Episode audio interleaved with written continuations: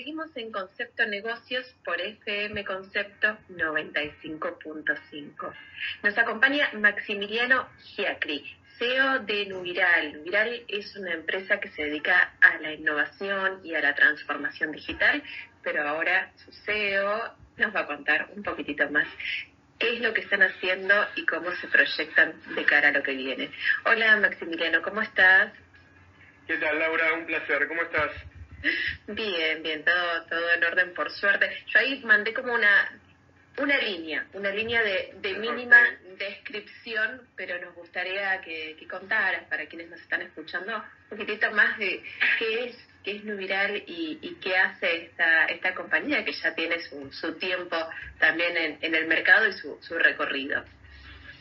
Bien, bueno, bueno, te cuento. Eh, es, es, una compañía de expertos tecnológicos eh, que lideran el camino hacia la innovación digital. Eh, es una compañía global y, básicamente nos, nos, nos enfocamos en, todo lo que es innovación y, en el acompañamiento del, del, camino de la transformación digital de, de las organizaciones. Básicamente ese es, eh, a rasgos generales, qué es Nuviral y, qué es lo que hacemos, ¿no? Y sobre todo, transformación digital creo que es uno de los uno de, los, uno de los conceptos que más escuchamos desde marzo de 2020, transformación digital, reinvención, reinventarse, reconvertirse. ¿Cómo, cómo fue toda, toda esta ola para, para ustedes? Porque imagino que también habrá crecido mucho la demanda de los clientes con esta necesidad de, ok, no estábamos al día, pero necesitamos poner todo a punto porque si no, no hay forma de operar con confinamiento, con aislamiento, con toda esta situación que estamos, estamos viviendo. Eh, totalmente correcta tu, tu, lectura. La realidad es que, mm, a ver, si bien la, la innovación y la tecnología, eh, nosotros entendemos que son medios que permiten la evolución de las organizaciones, hoy por hoy eh, la, la organización, la compañía que no se transforma, eh, lógicamente no, no, no evoluciona, ¿no?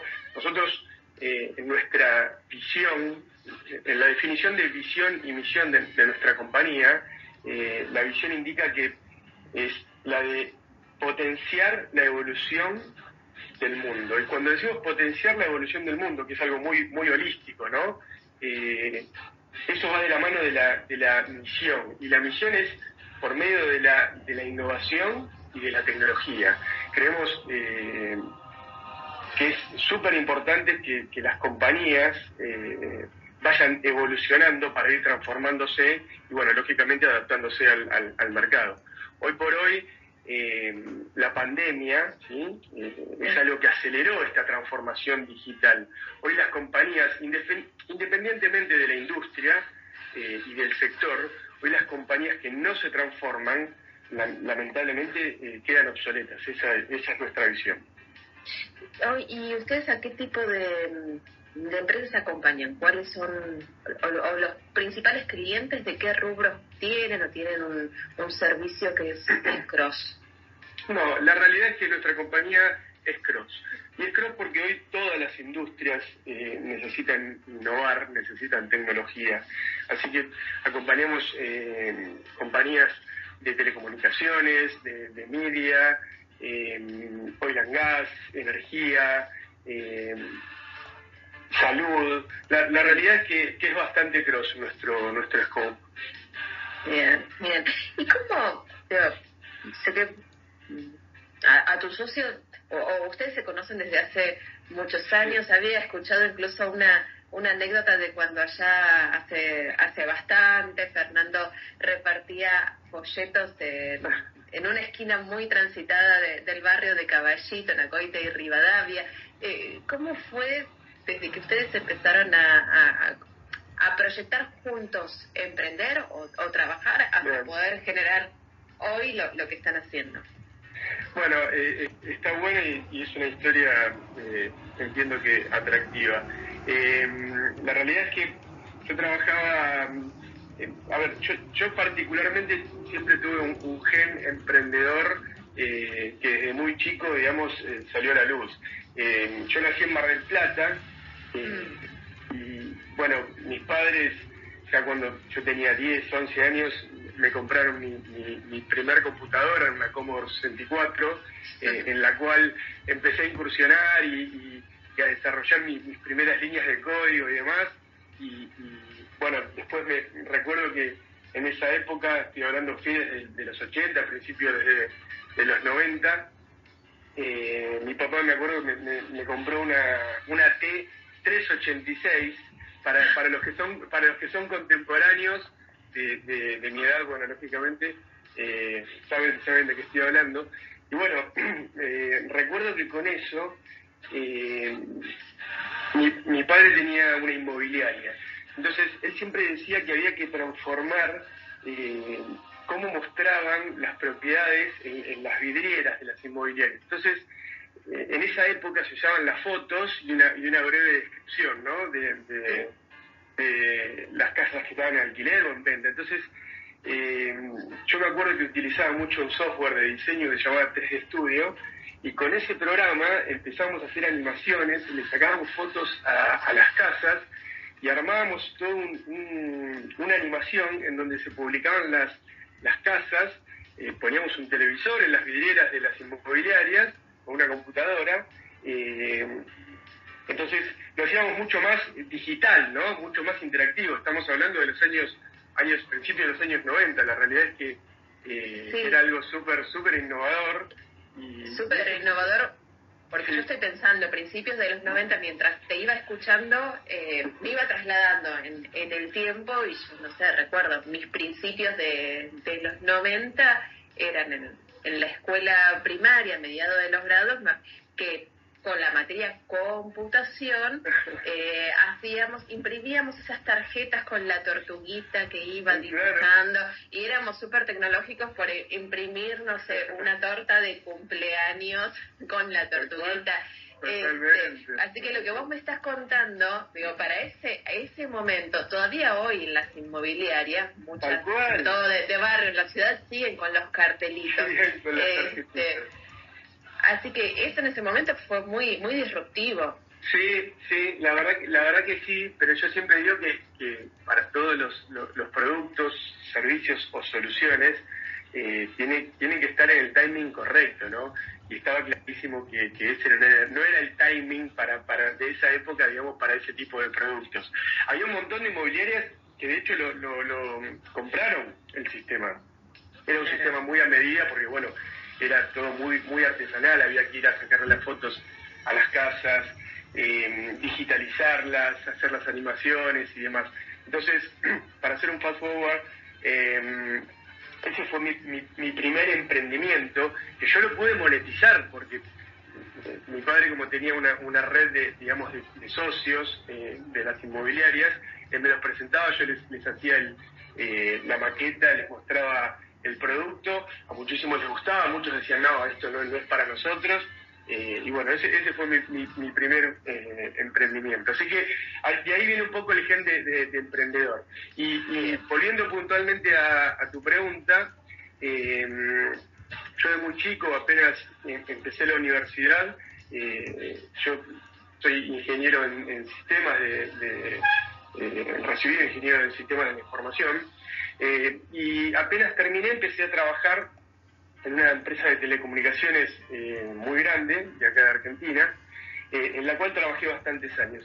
Y ahí fue cuando conocí a, Fernando, que recuerdo en aquella época, yo hacía las entrevistas para las nuevas incorporaciones al equipo de, base de datos, que era el equipo que yo lideraba, y, y es muy gracioso que yo lo entrevisto a Fernando, eh, técnicamente era muy, muy robusto él, y, pero yo siempre hacía mucho foco en, en, la persona, ¿no? siempre nos apalancamos, hoy por hoy todavía, en, el tema de los valores. Para nosotros los valores es algo fundamental. Y mm, recuerdo que nos ponemos a hablar en la entrevista y él me, cuesta, me cuenta que vivía en Flores. Yo en ese momento vivía en Flores. Estaba viviendo en Caballito y justo me había pasado, creo que estaba viviendo Flores en ese momento, o Juan Caballito, no, recuerdo bien. Entonces, nos ponemos a hablar del barrio, del colegio, yo fui a La Salle, y bueno, cuestión que teníamos amigos en común. Entonces, en el medio de la entrevista, le digo, espera un segundo.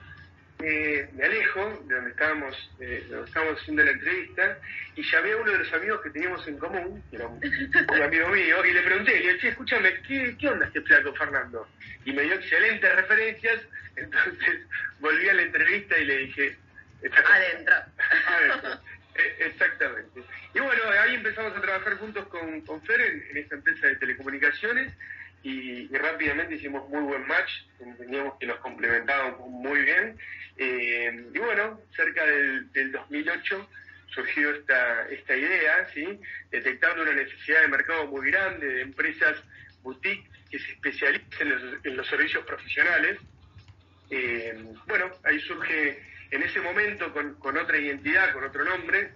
Eh, Nubiral en sus principios se llamaba Soluciones Globales Haití, un nombre muy súper trillado. particular, sí. súper trillado eh, y aparte siempre digo que desde la inexperiencia del emprendedor, ¿no? Uno, uno lógicamente eh, emprende y va aprendiendo a medida que transita el camino.